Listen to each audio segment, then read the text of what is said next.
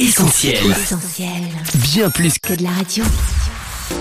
l'été de l'actu parle, Sophie et Lauriane. Bonjour à tous, on espère que vous passez un bel été. Salut Lauriane. Hello Sophie et bienvenue à tous nos auditeurs dans l'été de l'Actu Parle. Que vous soyez en vacances ou au travail, on est là. Oui, là pour vous accompagner cet été et partager ensemble quelques-uns des moments marquants de la saison 2020-2021 de l'Actu Parle. Aujourd'hui, Lauriane, on enfourche notre vélo. Effectivement, c'est le sprint final pour les coureurs du Tour de France qui arriveront sur les Champs-Élysées ce dimanche. L'occasion pour nous de revenir sur une émission spéciale enregistrée en septembre dernier, en plein Tour de France 2020, décalée pour cause de Covid. En studio avec nous, notre débriefeur Alexandre, véritable passionné de vélo, et notre invité, le champion cycliste Mario Nakarato. Retour sur son parcours sportif et extrasportif, un magnifique témoignage à découvrir maintenant sur Essentiel dans l'été de l'Actu. On commence avec notre débriefeur du jour, Alexandre, bonjour. Bonjour. C'est la deuxième fois que vous venez. Oui, tout à fait. Alors aujourd'hui, on vous a invité parce que vous êtes passionné de vélo. Et pas seulement, mais de course à pied, de natation, de triathlon, si je résume. C'est ça, c'est ça. Moi, c'est le triathlon, mais je fais énormément de vélo puisque c'est l'activité principale dans le triathlon. Et vous n'êtes pas le seul dans la famille, je crois savoir. Non, non, les enfants aussi, les garçons, euh, surtout Antonin qui en fait en compétition et, et qui roule bien quand il n'est pas blessé. Ah, ce sont les risques du métier, Voilà. on en parlera tout à l'heure. Mario Nakarato, bonjour. Bonjour. Bonjour. Merci de nous avoir rejoints dans les studios d'Essentiel Radio. Vous êtes pasteur, mais vous êtes aussi un ancien coureur cycliste. Vous avez remporté plusieurs victoires, champion de Moselle, de Lorraine dans les années 80. Et en 2018 et 2019, vous avez remporté le championnat de France cyclisme sur la route du clergé à Sully-sur-Loire. Sur euh, la voie royale, pour une grande carrière, votre vie a un jour basculé. Vous en parlez dans un livre autobiographique paru aux éditions Viens et Voix, du cyclisme à l'évangile.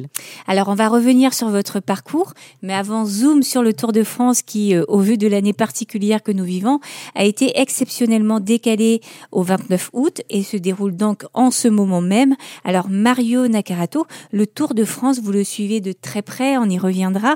Alors, pourquoi cette course est-elle si mythique? Avant de vous laisser répondre, on va écouter quelques réactions recueillies dans la rue. Euh, c'est parce que c'est un événement qui rassemble euh, de personnes autour de ça. Tu as, pas mal de choses, tu as pas mal de personnes quoi, autour de, de cet événement.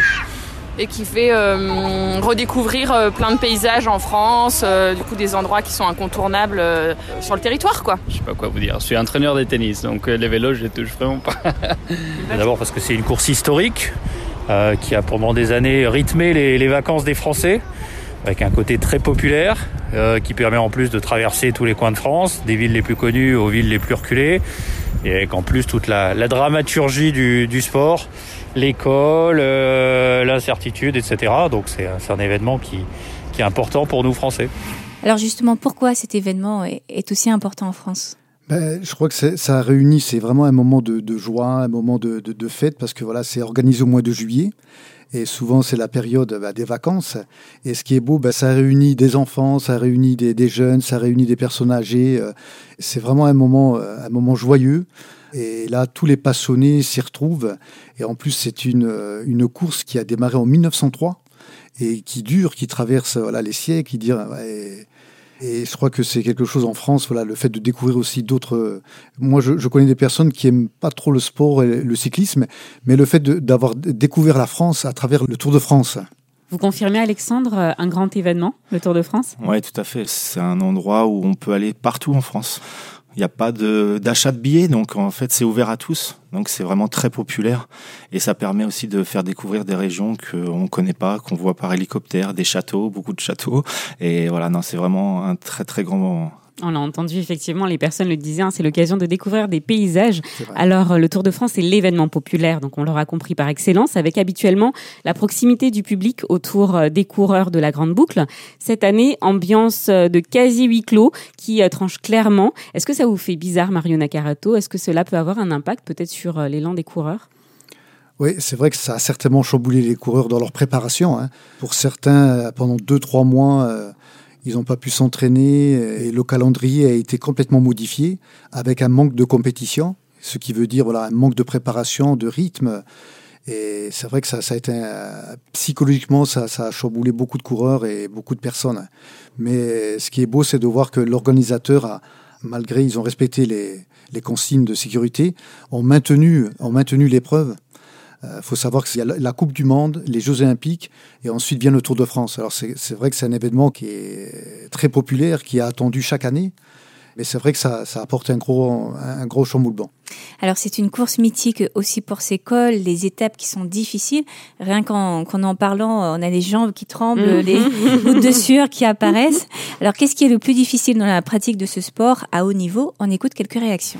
Les, les différents des niveaux, enfin les montées et les descentes, voilà, les différents des rythmes. Et puis euh, c'est risqué parfois parce qu'ils sont très ensemble. L'endurance? Bah, L'endurance, euh, le dépassement de soi, c'est vrai, c'est ouais, c'est ça, le dépassement de soi. Bon, c'est d'enchaîner euh, des cadences infernales avec euh, entre 150 et 220 km, des cols qui s'enchaînent. Je pense que nous, au bout du cinquième kilomètre, on mettrait pied à terre. Eux, ils enchaînent ça tous les jours. Ils font 3500 km en trois semaines. Voilà, c'est des, c'est des forçats modernes. Alors, ils s'entraînent, c'est leur métier. Mais malgré ça, euh, l'altitude reste l'altitude, les kilomètres restent les kilomètres. Bon, là, cette année, ça sera un peu moins chaud que les années précédentes, mais c'est quand même un, bel exploit que, que d'enchaîner tout ça. Alors pour le professionnel que vous êtes, vous vous entraînez d'ailleurs plusieurs heures euh, par semaine, une réaction à ce qu'on vient d'entendre? Alors c'est vrai que c'est un tour particulier parce qu'il démarre directement euh, direction la montagne. Depuis le début, les coureurs... Euh, euh, grimpe des cols, des montagnes. Alors le, parcours est très très très difficile par rapport aux autres années où il y avait première semaine du plat. on préparait les coureurs progressivement vers la montagne, mais que là, ils arrivent directement, à la montagne. Directement à la montagne. Et alors, ce qui est dur aussi, c'est que les coureurs ont très peu couru. Hein. Mm. Pour certains, c'est une reprise le vélo d'appartement, ça n'a pas aidé pendant le confinement. C'est pas comparable. Hmm. Euh, ça peut entretenir, mais voilà, hmm. quand tu devais monter 20 km de montagne, 30 km, hmm. voilà, c'est différent. Mais c'est un tour qui est très difficile et ce que je crains, c'est la troisième semaine. Il y aura certainement beaucoup de défaillances à, cause du manque de, compétition. Peut-être que les résultats seront moindres par rapport euh, à ce qu'on pourrait espérer ben, Je pense que ça va être un tour assez ouvert aujourd'hui, on ne peut pas dire qui va gagner mm. parce que personne n'est à l'abri d'une grande défaillance, parce que ça demande beaucoup d'endurance. Chaque coureur euh, n'est pas à l'abri d'une mm. grande défaillance. Ça reste un tour très dur. Alexandre, une réaction peut-être? Ça va être un tour qui va être très très euh, différent des autres par euh, sa situation au niveau septembre et juillet, les températures seront pas les mêmes, mais c'est surtout au niveau de la préparation. Les coureurs n'auront pas autant de kilomètres qu'avant, pas autant d'épreuves qu'avant, parce qu'il faut savoir que rouler en peloton, c'est pas pareil que rouler euh, seul pendant l'entraînement, et ça, ça peut jouer, ou il peut malheureusement y avoir euh, beaucoup de chutes dans les courses. Alors souvent, pour pallier ces défaillances, toujours dans ce registre de cette forme physique, on ne peut pas ne pas parler euh, du dopage. Le monde du cyclisme a été beaucoup entaché par des affaires de dopage de grande ampleur. Pourquoi de telles pratiques? On va écouter euh, quelques avis et on va vous laisser réagir. Bah justement, par, euh, je pense que c'est en relation à la, à la demande d'efforts physiques. Enfin voilà, ils ont besoin des supports, des produits, enfin voilà, pour pouvoir tenir tous les kilomètres. Je pense que c'est pas uniquement euh, que les coureurs. Derrière eux, tu as pas mal euh, d'autres industries. Il y a, euh, y a tout un monde derrière eux. Et c'est un peu comme des paris. Je parie sur tel ou tel gagnant et que c'est un business entre guillemets. Parce que dans, comme dans, dans tout sport d'endurance, d'abord, on essaye d'aller chercher ce qui aide le corps quand il a parfois des défaillances. Et encore une fois, comme on se le disait, 3500 km, en trois semaines, euh, même si pour des professionnels c'est dur. Et puis après, comme tout sport qui brasse de l'argent, bah, on peut pas empêcher quelqu'un de dire euh, vaut mieux être premier que 45e et anonyme. Voilà, donc à partir de là, bah, il y a des équipes qui sont prêtes à franchir des lignes jaunes, euh, des docteurs qui sont prêts à franchir un certain nombre de règles. Et ça explique pourquoi parfois, mais il n'y a pas que le, cyclisme qui en est victime, certains franchissent les, règles de ce qui est autorisé. Alors c'est vrai sur le dopage, euh, il y a eu un moment, il y avait le dopage mécanique aussi, technologique. Voilà, donc dès qu'il y a de l'enjeu, un peu d'argent, euh, et qu'il vaut mieux être premier que, que loin derrière, bah, il y en a qui sont prêts à, à toutes, les, toutes les manipulations. C'est vrai dans le sport, je crois que c'est vrai dans la vie. Enjeu, business, pression, qu'est-ce que vous en pensez, Mariana Carato ah, c'est vrai que c'est une réalité hein, dans, beaucoup de sports, mais ce que je voudrais souligner, c'est que euh, c'est pas le dopage qui va faire de vous un champion. Moi, ce qui me chagrine parfois, c'est lorsque je vois les, journalistes, euh, les médias qui euh, dénigrent des sportifs de haut niveau, qui ont consacré leur vie pour le sport, qui font des heures, des heures d'entraînement. Ça reste des athlètes de haut niveau. Je pense qu'ils ont besoin d'être respectés. Mais voilà, comme je dis, c'est pas le dopage qui va être faire de vous un champion. On fait pas d'un âne un cheval de course. À la base, ils ont un potentiel énorme, ces coureurs. Et malheureusement, euh, c'est une réalité de dopage parce qu'il y a, y a des cas aussi isolés où il y a des, des coureurs qui ont, voilà, qui ont fait un peu n'importe quoi parce qu'il y a une telle pression autour d'eux, entre les sponsors, euh, il y a beaucoup d'argent. Une carrière, c'est très très court, hein, c'est 8, 10 ans. Et pour un, sportif euh, de haut niveau, s'il n'y a pas de résultat, son contrat va pas être renouvelé. Et aujourd'hui, ça va tellement vite, ça va de plus en plus vite. Et malheureusement, ben, certains vont avoir recours à, des produits dopants pour essayer d'aller chercher la performance. Mais ce que je veux dire, voilà, c'est une réalité pas que dans le cyclisme, dans tous les sports, mais à la base, euh, ça reste des champions. Hein. Ça reste des champions euh, qui ont un potentiel énorme. Mais après, il y a une telle pression autour d'eux. Comme le monsieur disait, il y a, beaucoup d'argent en jeu aussi. voilà. Après, euh, c'est pas culturel. Voilà. Moi, j'ai connu des, amis à moi qui ont fait le Tour de France et qui l'ont fait à l'eau. Voilà, qui l'ont fait proprement. Alors, c'est sûr qu'ils n'ont pas été maillot jaune Tour de France, mais ils ont, ils ont été jusqu'au bout. Hein. Et euh, des personnes, justement, est-ce que vous en connaissez qui ont eu recours au dopage et quelles conséquences peut-être ça a pu avoir euh, des années plus tard? Oui, alors ça, les conséquences parfois dans l'organisme, c'est 5, 10 ans, 15 ans après. Et malheureusement, j'ai connu certains coureurs qui ont eu recours à certains produits qui plus tard, euh, ils ont eu des concerts suite aux produits qu'ils ont pris pendant des années. C'est vrai que certains produits aujourd'hui, on ne sait pas les conséquences de l'organisme dans, dans 15 ans, dans 20 ans. Mais ça, malheureusement, euh, j'appelle ça le revers de la médaille.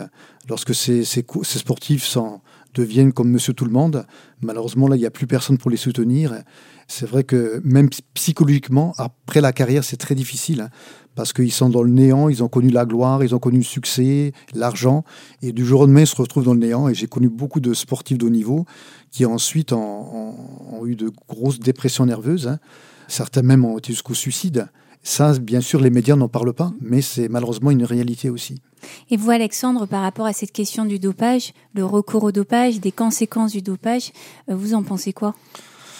Ça a été assez bien résumé, c'est que c'est une course euh, à la, aux sponsors et les sponsors, ben, eux, on parle du premier, on parle malheureusement pas du, du dixième. Et ben, des fois, certains peuvent euh, passer la, barre du dopage pour essayer d'avoir les sponsors. Et malheureusement, euh, on est premier peut-être sur le moment, mais après il y a des conséquences physiques. Après le dopage, il y a beaucoup de sports où il y a du dopage, hein, dans tous les sports, même en triathlon maintenant il commence à y avoir du dopage. Le problème c'est que le Tour de France, le cyclisme est un sport très populaire et on en parle beaucoup plus que d'autres sports où il y a autant voire plus de dopage que dans le cyclisme. Alors au-delà de la forme physique des coureurs, l'autre inquiétude pour cette édition 2020 du Tour de France, c'est bien entendu la circulation active euh, du coronavirus en France, euh, ce qui pourrait mettre en péril le bon déroulement de la course. Aujourd'hui, si deux cas sont avérés euh, positifs dans l'équipe et même dans le staff qui l'accompagne, c'est l'exclusion de toute l'équipe. On imagine le casse-tête pour les organisateurs. Et puis aussi, vous parliez de pression déjà exercée sur les épaules des, des cyclistes. Là, c'est une pression supplémentaire. Oui, bah déjà, euh, les coureurs et, les équipes ont eu euh, très peur. Ils ont, on a cru jusqu'à un mois avant le Tour de France que le Tour de France allait être annulé. Hein. Il y avait une grosse pression. Hein. Et c'est vrai que les coureurs n'avaient pas couru depuis le mois de mars. Le fait d'enlever le Tour de France du, calendrier, euh, voilà, c'était vraiment une saison gâchée. J'ai eu l'occasion d'aller dans deux, trois étapes là cette année, et je trouve que c'est bien organisé. Hein. Euh, euh, les Français, les organisateurs, les gens, le public, vraiment respectent voilà, les consignes. Et le fait d'avoir vécu, j'ai trouvé ça vraiment... Euh, tout est mis en place pour que les gens soient protégés. Alors, je reviens sur cette idée d'annulation. Hein. Finalement, on a opté pour un report. Est-ce qu'on a pris la bonne décision? On va écouter là aussi ce qu'en pensent les personnes rencontrées dans la rue. Oui, étant donné que c'est une course, un groupe, je pense que ça aurait été mieux de l'annuler, comme tous les sports qui sont un groupe. Quoi. Moi, j'ai pas d'avis sur euh, cette question. Bah, c'est bien d'avoir essayé de la, maintenir, euh, à la fois pour des raisons populaires, mais surtout économiques, parce que ça fait travailler des gens et ça fait tourner euh, l'économie du cyclisme. Après, est-ce qu'on est capable de faire des étapes avec des gens qui soient raisonnables, responsables et respectueux des règles? Bah, On saura dans quelques dans quelques semaines. Le foot nous a montré que c'était pas si simple que ça. On verra si les supporters du cyclisme sont plus raisonnables que les supporters du foot. Alors, qu'est-ce que vous en pensez, Mario Nakareto Est-ce qu'une annulation aurait été euh, une catastrophe pour le monde du cyclisme, comme le laissent entendre certains médias? Oui, je, pense qu'au niveau des sponsors, parce que les équipes euh, sont soutenues par des sponsors, et je pense que si euh, le Tour de France n'avait pas eu lieu, je me demande si en 2021, euh, des sponsors, est-ce que les sponsors auraient été prêts à, à réinvestir, investir dans, dans des équipes? Déjà que c'est pas évident. C'est pas évident. Et comme euh, le monsieur disait, voilà, le Tour de France fait vivre aussi euh, plusieurs entreprises euh, autour, dans, dans les villes, etc. Et, même pour les coureurs, hein, c'est leur métier. Hein. C'est leur métier. Et voilà, s'il n'y a pas de résultat, voilà, il n'y a, y a pas d'argent, il n'y a pas de contrat renouvelé. Moi, je pense que c'est bien qu'on a maintenu. Et pour avoir été au cœur du Tour de France, j'ai suivi deux étapes. Vraiment, les gens respectent. Voilà, il y a un grand respect. Et je trouve que c'est bien. Parce que si on, on aurait enlevé le Tour de France du calendrier, bah, il restait plus grand-chose. Hein. Il est resté plus grand-chose, c'est ce que vous venez de dire, Mario Nakarato. Alexandre, est-ce que vous vous confirmez? Est-ce que vous êtes content euh, que le Tour de France soit maintenu? On imagine que oui. Oui, forcément, qu'on est très content que le Tour de France soit maintenu. Après, les sponsors mettent beaucoup d'argent, mais il y a aussi quelque chose où il faut penser, c'est qu'il y a beaucoup de communes qui font venir le Tour de France chez eux, et ça leur coûte aussi énormément d'argent. Et des grandes villes comme Lyon qui vont accueillir le Tour de France s'en sortent. D'autres petits villages qui le font venir auraient peut-être pas pu euh, survivre si euh, on n'avait pas pu euh, maintenir l'épreuve. Alors effectivement, maintenant Alexandre, le Tour est bien lancé. Quelques mots peut-être Mario Nakarato sur ce qui se passe en ce moment pour nos coureurs? Bah, écoutez, euh, ça se passe très bien. Voilà, les, coureurs, on a de belles étapes. Euh, Moi, je sais que chaque étape que je découvre à la télé ou même en direct, ça me fait toujours autant vibrer. hein. On voit les coureurs sont très motivés, ils sont passionnés parce que euh, pendant plusieurs mois, certains étaient à l'arrêt. Mais voilà, on a, un, on a un beau Tour de France. Je trouve que le tracé cette année, alors c'est vrai que le, tracé, on a privilégié le, sud de la France, mais c'est un beau tracé avec de belles étapes. Et Alexandre, vous confirmez que les choses sont plutôt bien organisées, les supporters sont plutôt disciplinés? Oui, donc j'ai eu la chance de pouvoir aller à celle de samedi et celle de dimanche. Euh, dans l'ensemble, les gens respectent bien. Le port du masque, d'ailleurs, est, est très bien respecté. Et euh, je pense qu'il y a quand même un petit peu moins de monde qui était au bord des routes suite quand même euh, au Covid. Mais dans l'ensemble, c'est bien respecté, oui. Alors Mario Nakarato, revenons-en maintenant à votre parcours. Le cyclisme, vous êtes tombé dans la marmite quand vous Ouais. étiez petit, c'est ça? C'est ça, ouais. Dites-nous en plus. Ben, moi, je, je suis issu d'une famille. euh, mon papa était coureur cycliste dans les années 60. Euh, mon grand-père était un champion de foot. Euh, voilà. Dans le contexte où j'ai grandi, voilà, c'était un contexte de sport. euh, mon père parlait que de, de, de, de Bernard Hinault, Eddy Merckx, le Tour de France. Voilà. et, enfin, quand j'ai été vacciné avec un rayon de vélo, et, et c'est vrai qu'à l'âge de 7-8 ans, voilà, euh, cette passion est née en moi. Elle est née. euh, mon père me prenait avec lui le dimanche, faire des sorties de vélo. euh, il m'a mené le dimanche après-midi euh, aller découvrir des, des compétitions.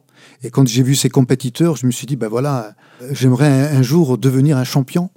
Et ça m'a de suite passionné. Voilà. Le sport est, est devenu euh, ben, mon identité, euh, ma raison de vivre. euh, Vous et- disiez même que c'était une idole, pour reprendre vos mots? Oui, voilà, c'est ce qui prenait la première place dans ma vie. C'est mon identité. Je, je veux devenir un champion. Je, voilà, j'avais tout misé toute ma vie sur le sport. ouais. Ouais. C'était euh, vraiment un, un but à atteindre. Mais entre le but et, et l'objectif, voilà, il y, a- il y a du travail, il y a de, de l'entraînement, Des kilomètres à des parcourir. kilomètres, Mhm. euh, une vie de sacrifice. On ne devient pas comme ça champion du jour au lendemain, même si on a le désir. Voilà, il faut quand même voilà, une, vie de, une vie de consécration. hein. Alors Mario Nakarato, votre histoire ne s'arrête pas là. On va en apprendre un peu plus d'ici quelques minutes. Tout d'abord, on va remercier Alexandre. Merci d'avoir été avec nous dans les studios. Merci à vous de l'invitation. Toujours un plaisir. À bientôt, très, certainement, pour une prochaine émission. Avec plaisir. Avec plaisir pour nous aussi. On se retrouve d'ici quelques minutes avec vous, Mario Nakarato. Le temps de marquer une courte pause en musique. On s'écoute tout de suite Running to the Light de Brandon Lake, un titre de circonstance, il me semble. Et on se retrouve juste après pour découvrir ensemble la suite de votre histoire. You can have my yes, with no exception. I'm laying down my right. Vous êtes sur Essentiel Radio dans l'été de l'actu parle. À l'occasion du Tour de France 2021, on revient sur le témoignage du champion cycliste Mario Nakarato. Il était là avec nous en studio en septembre dernier pour nous raconter son parcours. L'été de l'actu parle, Sophie et Lauriane. Alors Mario Nakarato, vous nous avez confié à quel point le cyclisme était devenu euh, pour vous une véritable passion. Euh, pour autant, étiez-vous comblé, étiez-vous heureux, tout simplement? Alors, au départ, euh, mon père ne voulait pas que je fasse de la compétition parce que il me disait que ça, demande trop de d'investissement, trop de consécration, trop d'entraînement. Alors, euh, j'étais étonné que mon père refuse que je signe une licence. Et mais à force de, persévérance, euh, à force de voilà, je lui ai dit que j'étais prêt à payer le prix. Et au bout de, de, quelques mois, mon père a accepté que je signe une licence, que j'ai intégré un club pour faire des compétitions. Et rapidement, j'ai eu des résultats. J'ai eu des résultats au bout de ma première année de compétition. Euh, j'ai été champion de Lorraine, champion de Moselle. J'ai remporté de nombreuses victoires. Alors, ce qui était étonnant, c'est de, c'est vrai que sur le moment, il y a une grande émotion quand vous franchissez la ligne en premier, parce que derrière tout ça, il y a des, heures, des mois, des années de, de, préparation et de victoire. Et c'est vrai qu'il y a, une explosion de, de joie, d'émotion, mais ça, ça dure pas voilà, alors c'est vrai que sur le podium, voilà, il y a, y a une joie qui est là, mais qui ne dure pas quand euh, vous rentrez dans votre chambre d'hôtel. Là, il n'y a plus de, de médias, il n'y a plus de public, vous êtes seul avec vous-même. Alors moi, ce qui était étonnant, c'est que malgré ma réussite professionnelle, malgré mes succès, malgré, voilà, je touchais mon rêve, j'étais là et j'avais un vide intérieur un vide intérieur que je n'arrivais pas à combler. Alors bien sûr, devant les gens, je montrais une apparence, mais au fond de moi, il y avait un mal-être. Alors pourquoi ce mal-être? Bon, moi, j'ai pas eu euh, un parcours facile euh, à cause de l'absence de mon père. Mon père, il était présent dans le foyer, mais il n'a pas joué son rôle de père. Et ça, ça, ça a été une souffrance pour moi. Jusqu'à l'âge de 20 ans, j'ai pas pu appeler mon père papa parce que c'était un étranger. Et ça, pour moi, c'était une souffrance intérieure. Et la seule fois, la première fois où il est venu m'embrasser, me prendre dans ses bras, c'est le jour où j'ai gagné ma première victoire. Il y avait cette, cette émotion d'avoir gagné, mais aussi de dire, ben, mon père, il s'intéresse à moi. Voilà. Je pense que j'étais un peu l'accomplissement de son rêve, là, ce que lui n'avait pas réussi. euh. Alors, c'est vrai que au fond de moi, il y avait un mal-être, malgré mes victoires, malgré mes réussites. euh, Voilà, il y avait un vide intérieur. Alors, je me disais, si je remporte telle victoire, tel titre, peut-être ce vide allait être comblé. Mais il n'a jamais été comblé ni par les succès, ni par la gloire, ni par, voilà, par ma réussite professionnelle. Alors, il y a une date qui va marquer pour vous un tournant dans votre vie. Mario Nakarato, le 19 janvier 1989. Racontez-nous ce qui s'est passé ce jour-là. Alors, dans cette période de succès, de gloire, de réussite dans ma discipline, j'ai un de mes oncles qui était chrétien depuis six ans. Et pendant ces six années, il venait me parler de Dieu, me parler de Jésus, que Jésus m'aimait. Et moi, pendant ces six années, je l'ai rejeté. J'acceptais pas parce qu'il me disait que j'étais perdu, que j'avais j'avais une âme et qu'un jour cette âme, elle retournera à son propriétaire qui est Dieu. Et que la mort, c'est le sort de tous les hommes. Que tu sois riche, que tu sois célèbre, que tu sois le plus grand des champions, tu dois un jour passer par la mort. Et là, il me dit, ben, tu as peut-être réussi dans la vie, mais ta vie avec Dieu est un échec parce que ton âme, elle est perdue. Et si tu dois mourir aujourd'hui, ben, ton âme, elle est perdue pour l'éternité. Et lorsqu'il me dit que je suis perdu, je suis en colère. Parce que je dis, moi, j'ai réussi dans la vie à force de volonté, à force de travail, et toi, tu me dis perdu. Et moi, j'encourage les, les mamans, les papas qui ont des enfants qui sont non chrétiens à persévérer dans leur témoignage. Même s'il y a un rejet, même si la personne n'accepte pas votre témoignage, mon oncle a persévéré pendant six années. Pendant six ans, il a prié pour moi. Mais voyez, nous avons un Dieu qui entend la prière, mais nous avons un Dieu aussi qui l'exauce. Et voilà pour moi, le 19 janvier 1989, c'était le jour J. C'était mon rendez-vous divin. Et voilà que à 19h30, mon oncle m'invite à nouveau à une réunion. Il me dit voilà ce soir, euh, c'était dans l'est de la France à l'époque, il me dit la bonne nouvelle de l'évangile est proclamée. Tu es le bienvenu. Et ce soir-là, j'ai accepté. Alors 30 ans plus tard, je peux pas vous dire pourquoi j'ai accepté. Mais voilà, je pense que voilà, Dieu faisait un travail dans mon cœur. Voilà. Enfin, quand, ce qui est beau avec Dieu, ce qui m'a touché, c'est que Dieu ne, ne, ne s'impose pas, mais il se propose à vous. Et ça, ça, ça m'a touché parce que je pouvais ressentir voilà de l'amour d'un Dieu qui m'aimait malgré ma rébellion, malgré mon rejet pendant les six années. Il y a eu des périodes où j'ai voulu frapper aussi mon oncle tellement que j'étais en colère voilà de ce qu'il me disait sur Dieu parce que pour moi il n'y avait pas de Dieu. Pour moi mon Dieu à moi c'était le Dieu du sport, c'était mon idole, ça c'était mon Dieu. Et voilà que ce soir-là, je suis allé à la réunion, je suis, j'ai accepté l'invitation. Alors, je suis pas venu pour, euh, pour participer à la réunion. Je me suis pas dit ce soir-là, voilà, je, j'ai capitulé, euh, je vais me convertir au christianisme, j'ai réalisé que je suis perdu. Pas du tout. Je suis venu comme un spectateur. Je pense qu'inconsciemment, j'ai dû me dire, je vais accepter de venir au moins une fois, et ensuite, ils me laisseront tranquille avec, euh, avec leur Dieu et leur, leur salut, etc. Et voilà que ce soir-là, je suis arrivé avec mon orgueil. Vous savez, un sportif de haut niveau, il est, il est orgueilleux. Hein on, on, essaie de ne pas montrer de faiblesse. Euh, voilà. On, on, est les meilleurs, on est les plus forts. Et moi, je suis venu un peu dans cet état d'esprit-là. Et j'arrive comme un observateur. Là, pour la première fois, je découvre des personnes qui prient Dieu, qui remerciaient Dieu. Certains disaient merci Jésus parce que j'étais perdu, tu m'as sauvé. Merci Jésus parce que tu as comblé le vide de mon cœur. Et là, moi, je suis touché parce que les prières que j'avais enregistrées, moi, dans ma tête, c'était des prières religieuses. Ma mère, à l'âge de 8 ans, m'a dit, écoute, ce serait bien que tu fasses ta communion. Alors, euh, par respect, je suis allé faire ma communion. J'avais su qu'il y avait des cadeaux. Alors j'ai dit, tiens, moi, il y a un intérêt. Mmh. Et, et, quand j'avais 7-8 ans, là, j'avais enregistré certaines prières, mais c'était une formule de, de mots, c'était des récitations. Mais là, ce soir-là, lorsque j'ai entendu ces gens-là dans cette église évangélique, mais je dis, mais ces gens prient comme si Dieu était à côté d'eux. On sentait un amour, une expression de, de passion, voilà, pour, pour ce Dieu, un Dieu vivant. Et là, et ça, ça, ça, me touche, ça me travaille. Et là, à ce moment-là, c'est plus euh, un pasteur qui contrôlait la réunion, mais c'était Dieu lui-même. Ce soir-là, Dieu me donnait un rendez-vous. Et voilà que dans mon esprit, il y a eu un champ de bataille. Je suis un, un gars, je sais ce que je veux, j'ai réussi une carrière, je sais où je vais. Et ce soir-là, dans ma pensée, il y a cette pensée, mais prie toi aussi. Regarde, les gens prient. Alors je me suis dit, ben voilà, mais pourquoi pas? Alors euh, là, une autre pensée est venue. Alors je me suis dit, ben je devais démarrer ma nouvelle saison 1989.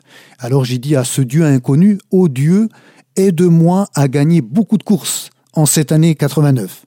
Voilà, c'était ma prière à moi, hein, avec mes mots à moi. Hein. Et là, une deuxième pensée traverse mon esprit, mais ferme les yeux.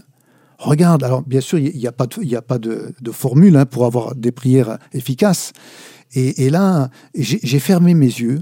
Et là, j'étais comme baigné dans une paix qui était là, qui enveloppait mon âme, qui, qui enveloppait mon cœur. Je pouvais voir l'état de mon âme. Et là, l'état de mon âme, de mon intérieur, c'était sale. Je me sentais si souillé. Et là, à ce moment-là, pour la première fois, j'ai commencé à, à formuler euh, une prière avec mes mots. J'ai dit, oh Dieu, pardonne-moi. J'étais un rebelle, j'ai dit que j'avais pas besoin de toi, et là je me suis mis à pleurer, à pleurer, à pleurer. J'étais pris de conviction. À ce moment-là, j'ai eu non pas la révélation d'un Dieu qui est dur, un Dieu qui vous juge, mais ce soir-là, j'ai eu la révélation d'un Dieu d'amour, d'un Dieu qui me tendait de, sa main pour, pour me, me dire voilà, je veux te sauver parce que ton âme elle est perdue. Et là, en quelques secondes, j'ai vu le film de ma vie. Tout ce que j'avais commis de mal, Lorsque j'avais 14-15 ans, mon oncle m'avait donné une Bible et un soir, j'avais un ami qui était dans le satanisme et il m'avait conseillé de jeter la Bible au feu. Et adolescent, j'ai pris la Bible pour vous dire que Dieu n'avait aucune place dans ma vie. J'avais jeté la Bible et j'ai revu pendant ce film qui passait dans ma, dans mon esprit, dans ma conscience, j'ai revu la fois où j'avais jeté la Bible, toutes les fois où j'avais rejeté mon oncle, toutes les fois où j'avais blasphémé Dieu. Et là, j'ai commencé à demander pardon. Et là, je, je, je, pleurais, je pleurais. Et lorsque le prédicateur voilà, va, va ouvrir la Bible, et pourtant il y, en a des pages dans la Bible, et là il va choisir un verset de la Bible et il va dire Que servirait-il à un homme de gagner le monde entier s'il perdait son âme? Et là je me dis Mais Dieu est vraiment dans ce lieu les sentiments de mon cœur étaient dévoilés. C'est vrai que moi, je voulais gagner le monde, je voulais être un champion. Mais là, ce soir-là, Dieu me faisait comprendre que le plus important, c'était le salut de mon âme. Alors, ça fait déjà quelques années que vous avez vécu cette expérience. Avec le recul, qu'est-ce qui a changé concrètement dans votre vie? Qu'est-ce que cette foi en Jésus vous a apporté? Ben Déjà, elle a comblé le vide de mon cœur.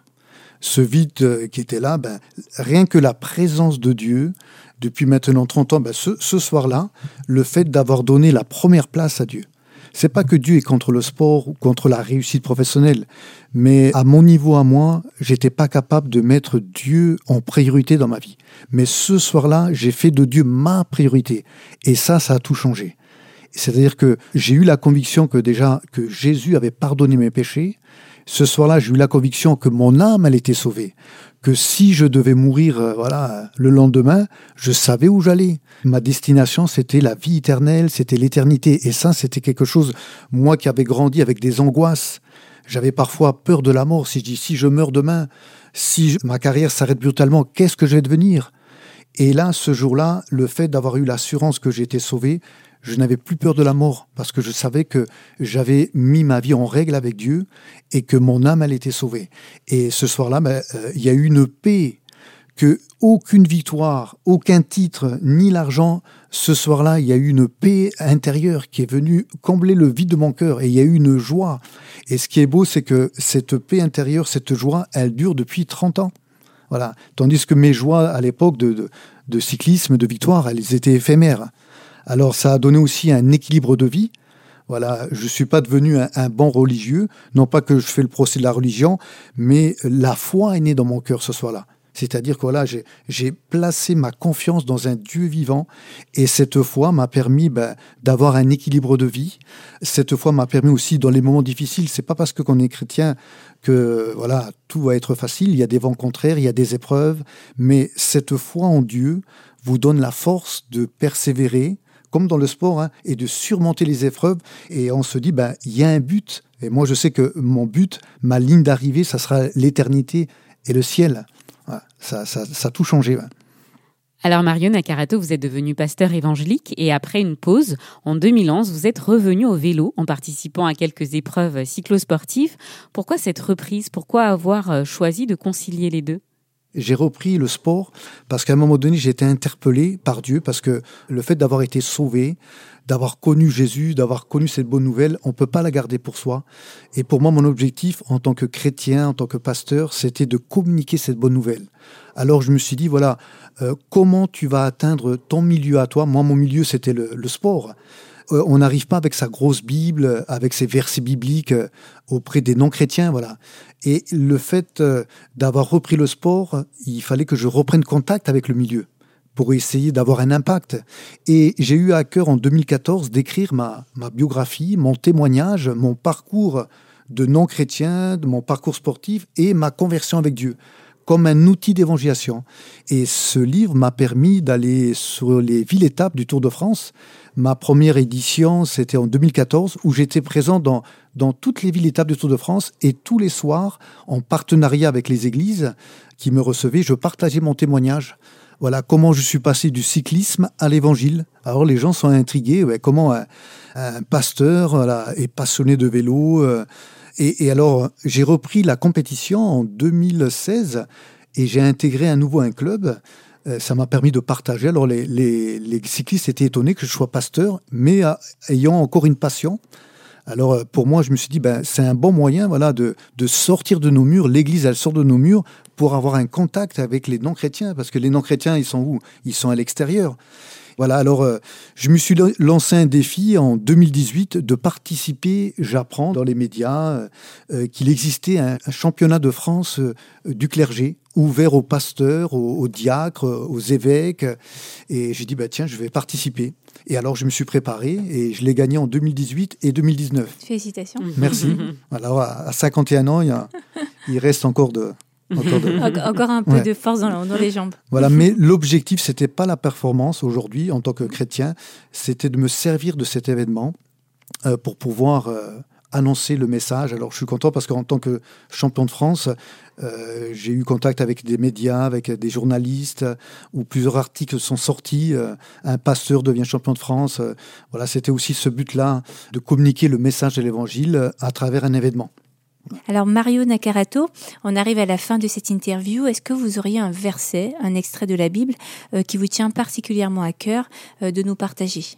Ben, c'est ce verset qui a, qui a bouleversé ma vie. hein. Je, n'osais pas vous, Oui. vous le citer, mais Ça- effectivement, il est de circonstances. C'est un verset qui, ben, qui a su parler à mon cœur, qui a su créer la foi en moi. C'est un verset qui a qui m'a apporté une espérance et je- il me l'a apporté à moi, mais je pense qu'il est d'actualité pour tout le monde. hein. c'est que servirait-il à un homme euh, de gagner le monde entier s'il perdait son âme? Voilà, je crois que ça, pour moi, c'est c'est un verset voilà qui qui a bouleversé ma vie qui m'a apporté l'espérance et qui m'a apporté la paix intérieure, qui m'a permis de me connecter avec Dieu et de connaître Dieu. Eh bien, Marion Nakarato, merci d'avoir partagé avec nous un peu de votre histoire. Pour en savoir plus, on invite nos auditeurs à se procurer euh, votre livre du cyclisme à l'évangile, paru aux éditions Viens et Voix. Encore merci et euh, bonne continuation. On vous souhaite bien sûr encore de belles victoires dans vos courses, mais aussi euh, dans votre ministère pastoral. Merci de m'avoir reçu. Hein. Merci pour votre accueil chaleureux. Avec grand plaisir. Merci beaucoup. Merci. Au revoir. Au revoir. L'été de l'actu parle, Sophie et Lauriane. Notre émission s'achève. Merci à tous de l'avoir suivi.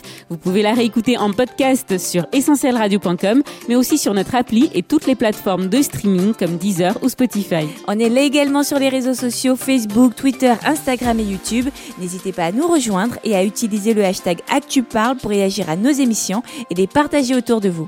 Quant à nous, on se donne rendez-vous la semaine prochaine pour la suite de l'été de l'Actu Parle, une nouvelle interview qu'on aura le plaisir de partager ensemble. En attendant, on vous souhaite de très bonnes vacances si vous en avez ou beaucoup de courage si vous êtes au travail. Surtout restez prudents et passez un bel été sur Essentiel Radio. À la semaine prochaine.